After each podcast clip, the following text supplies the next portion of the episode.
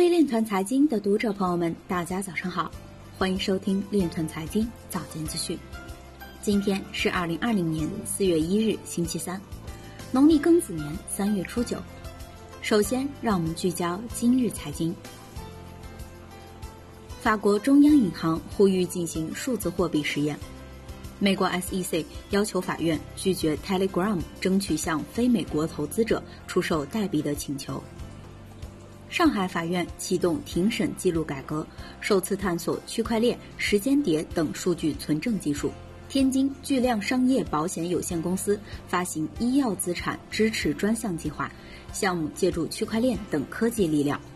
新冠肺炎疫情正在影响比特币矿业市场发展。二零二零年四月币圈日历，BCH、BSV、Dash 减产。韩国电信巨头 SK 与慈善机构合作推出基于区块链的捐赠平台。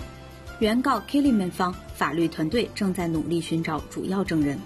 威神表示，ETH 二点零团队可能会在四月推出多客户端测试网。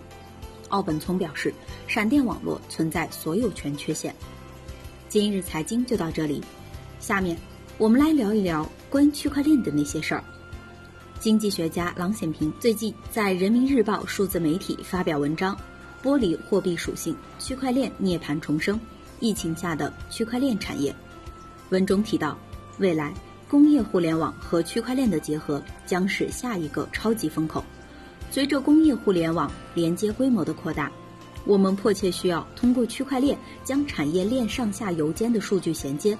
解决企业间生产协同、信息共享、资源融合、柔性监管等新型问题。本次疫情将会加速区块链在两方向的发展：一是公共信息传递，二是中小企业信用的建立。以上就是今天链团财经早间资讯的全部内容，感谢您的关注与支持，祝您生活愉快，我们明天再见。